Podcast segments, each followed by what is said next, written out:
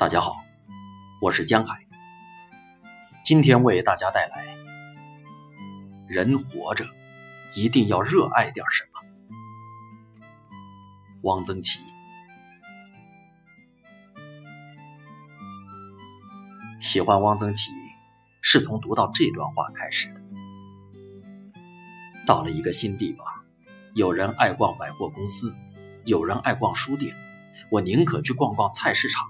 看看生鸡活鸭、新鲜水灵的瓜菜、通红的辣椒，热热闹闹、挨挨挤挤，让人感到一种生之乐趣。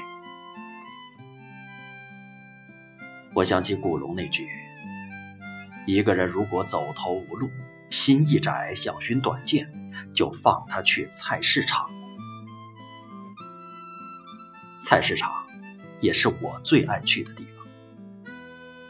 看着一堆堆新鲜的萝卜白菜，看看那摆满货架的各种调料，心里有莫名的舒服感。熙熙攘攘，人来人往，吆喝叫卖，讨价还价，孩子们跑来跑去，所有的声音交织在一起，流淌出动人的交响乐。真正的生活是热腾腾的，有温度的。有色彩的，而不是冰冷的、苍白的。读过汪曾祺的散文和小说，才发现他是作家里面的美食家，美食家里的生活哲学家，是真正懂生活、有滋味的人。北京作家凹凸也说：“我爱读汪曾祺，到了这般情形。”长官不待见我的时候，读两页汪曾祺，便感到人家待见不待见有屁用；拉气欺我的时候，读两页汪曾祺，便心地释然，任性由他。汪曾祺就有这样的魅力。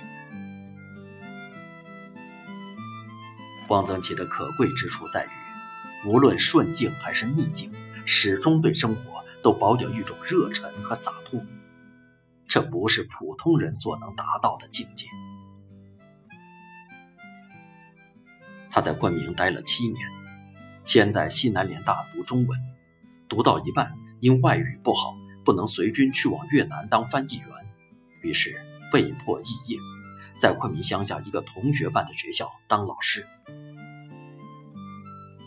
在昆明的生活常受日军轰炸。动不动跑警报，动不动死人，动不动吃了上顿没下顿的断炊。但在汪曾祺眼中，这样骇人的灰色场景成了另一番风趣的景象。跑警报成了谈恋爱的好时机，因为这个时候女同学乐于被人照顾，男同学也正好献殷勤，又隐隐有那么一丝危险感。和看电影《六翠湖》不同，昆明多雨，许多人恼得不行，他心里却爱极了这雨。形容昆明的雨季是明亮的、丰满的，使人动情的。时常赞叹，在昆明见了长得最好的茶花，吃了最好吃的牛肉，好吃的米线可救失恋的痛苦。自己还研究了一堆云南菜的做法，写到文里。读文的人读到饿了，能转身进个厨房，依葫芦画瓢的做出来。他在联大读书，除了中文写作好之外，数学和英文都极差，还有得过零分的时候。联大老师对于他的态度，成了两边倒的姿态。中文老师护他，其他科目的老师表明态度的厌烦他。他不管，觉得内心爱不起来的就不要勉强，任由不喜欢的科目成绩败坏下去。但热爱读书，就爱到了骨子里，整天逃课去泡茶馆，去翠湖图书馆，去坟地看书，乃至看完了一整座图书馆的书。他说：“人总要待在一种什么东西里，沉溺其中。苟有所得，才能证实自己的存在，切实的掂出自己的价值。人总要有点东西，活着才有意义。人总要把自己生命的精华都调动出来，倾力一搏，像干将莫邪一样，把自己练进自己的剑里，这才叫活着。后来，他被下放到农村，起猪圈、刨洞粪、背粮食，看书、写字、画画的手成了种地的手，经常累得一句话说不出来。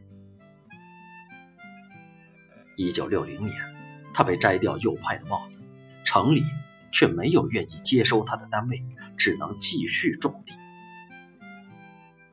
那浩劫的年头，中国文人走的走，死的死。留下来的大多也心灵有了裂痕。汪曾祺靠着爱着点什么，磨练自己的念头，保全了自己的天真热情。他说：“我觉得全世界都是凉的，只我这里一点是热的。不管走到哪一步，他都不允许自己。”愁眉苦脸，总会想办法找点乐子。在喷洒农药的过程中，他发现波尔多叶是很好看的天蓝色。在坝上工作时，他采到一个大蘑菇，为能带回北京给家人做一碗汤而高兴不已。在孤寒的马铃薯研究站，他觉得日子过得很悠闲，没有人管。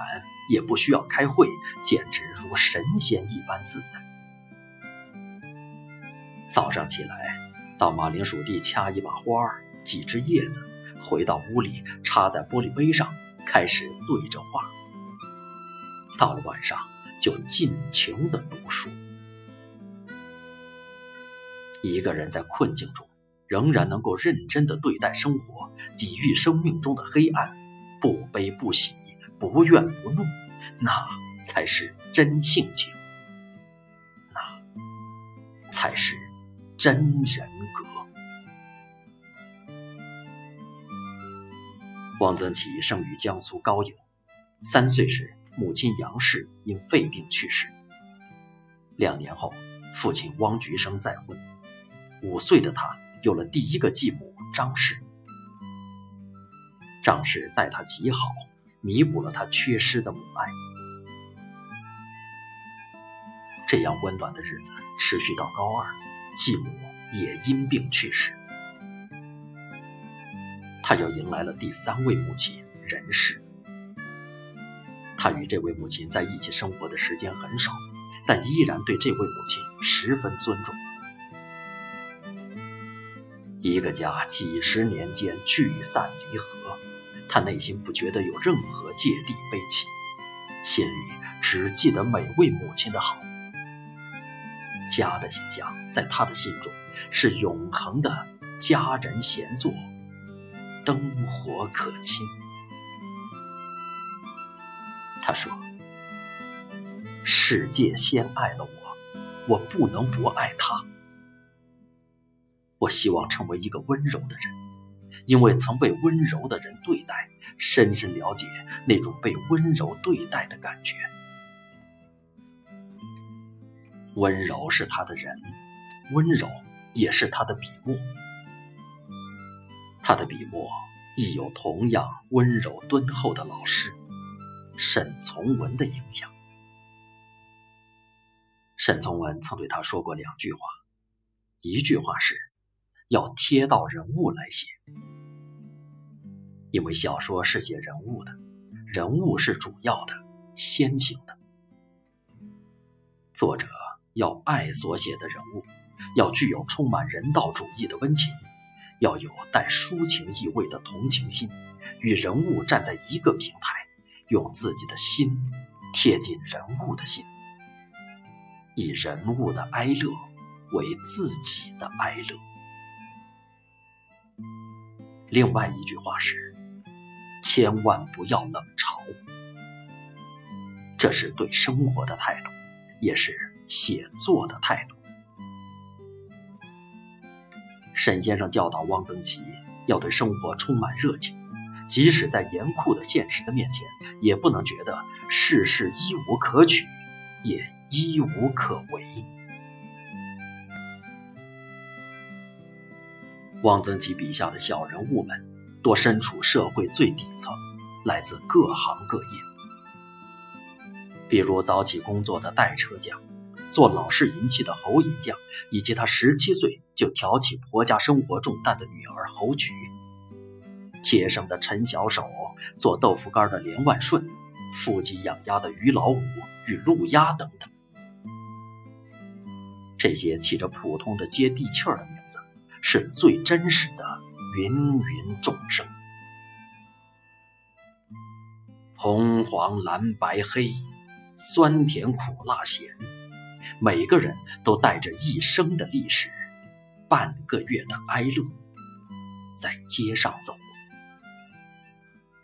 吃着糙米饭，喝着粗叶茶，谈论着家长里短，凭着自己的双手为生活的柴米油盐奔波劳碌，在日复一日的琐碎生活中，将日子过得有滋有味儿，有着。山家除夕无他事，插了梅花便过年的岁朝清供之心。他在《闲事闲民》中描写过一个淡泊无为的活庄子，这是一个在独居的老人，外界的风云变幻好像都与他无关。虽然身在闹市，却在内心修篱筑局。每天吃着简单重复的食物，带着笑意，用孩子一样天真的眼睛，静静地看着大街上来来往往的人。在这个贤民身上，汪曾祺似乎找到一种理想的生存状态：清心寡欲，顺应生命，通透达观，天真自然。人生最奢侈的莫过于，不论长到什么年纪，都有一颗童心。全家老少都称他老头，老婆施松青这么叫，三个儿女这么叫，连小孙女儿和外孙女儿也这么叫。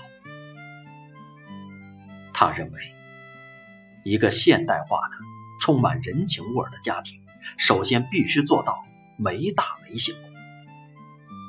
父母叫人敬畏，儿女笔管调直，最没有意思。儿女是属于他们自己的，他们的现在、他们的未来，都应该由他们自己来设计。一个想用自己理想的模式塑造自己孩子的父亲是愚蠢的。作为一个父亲，应该尽量保持一点童心。汪曾祺有些驼背，姐妹俩经常会拍拍他的背，喝道：“站直！”他就顺从的勉力把双肩向后扳一扳，然后微闭着眼睛，享受着他们的捶捶打打。有些来过他们家的人羡慕的说：“你们家气氛真好。”有的年轻作家或是编辑到家里来。由于不熟识，见到汪曾祺很拘谨，姐妹俩就安慰他们：“那别怕，他在家里最没地位了，呃，我们都欺负他。”汪曾祺良好的家庭关系，源自于其父亲良好的家风。其父汪菊生是个很随和的人，对待子女从无疾言厉色。汪曾祺的姐妹称父亲是孩子头，他爱孩子，喜欢孩子，爱跟孩子们疯玩，与孩子们一起放风筝，在田间奔跑，做西瓜灯。汪曾祺十七岁初恋，暑假时在家写情书，父亲在一旁瞎出主意。十几岁，他学会了抽烟喝酒，父亲喝酒便给他也倒上一杯。抽烟一次抽出两根，父亲一根，汪曾祺一根。汪曾祺自己儿子的恋爱，他也采取闻而不问的态度，了解但不干涉，完全相信孩子的选择。儿子有一年把一个正受林彪迫害的黑户带到家里来，儿子惹了这么个麻烦，他忍不住责备儿子，责备完又立刻明白过来，儿子是对的，自己是错的。自己对儿子和同学之间的义气缺乏理解和尊重，于是立马道歉，让儿子和同学在家里住了四十多天。汪曾祺所倡导的亲子关系，是父母与子女以平等的姿态相处，带点儿童心童趣，有点幽默感，最终形成多年父子成兄弟的状态。汪曾祺还是一位慢生活的倡导者和实践者。他有一双超越功利的眼睛，有一份超越常人的耐心。他从自然中寻找到美，寻找生命性情的自由表达。他写的花草既不名贵也不稀罕，只是平常的荷花、茶花、鸡冠花，甚至狗尾巴草。只有极度热爱生命的人，才能对生活有最细微的体察，才能在微小而饱满的事物中获得底气和生活的哲理。一九九七年五月十六日，汪曾祺因病去世。他留给世界的最后一句话是。出院后第一件事，就是喝他一杯晶明透亮的龙井茶。他这一生，如同遇一回月光，落两间花瓣，踏一回清雪。活着，走着，看着，欣喜着，却没有患得患失的心情。从他的文中，我可提炼出人活得自在的五种姿态。第一种，如栀子花般不在乎的姿态。栀子花粗粗大大，又香得掸都掸不开，于是为文雅人不取，以为品格不高。栀子花说。去你妈的！我就是要这样香，香的痛痛快快。你们他妈的管得着吗？第二种，学会细细品尝各种滋味，才不枉此生，才不至于失去希望后就绝望。一个人的口味嘛，要宽一点儿。杂一点儿南甜北咸，东辣西酸，都去尝一尝。第三种，人生一定要爱着点什么。爱是一件非专业的事情，一定要爱着点什么。它让我们变得坚韧、宽容、充盈，业余的爱着。第四种，要用积极态度对抗一切悲哀，懂得欢欢喜喜面对一切。葡萄。每个月都改变自己的模样，适应气候，因为无论如今气候如何，来年它都得欢欢喜喜的发芽。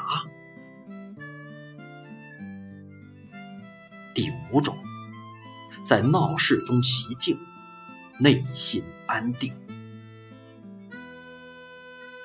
你的心最好不是招摇的枝柯，而是静默的根系。深藏在地下，不为尘世的一切所蛊惑，只追求自身的简单和丰富。你很辛苦，很累了，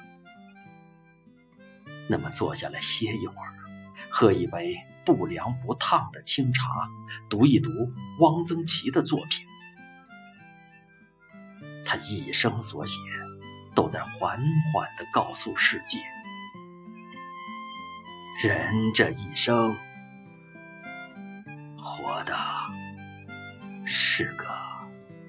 烟火气。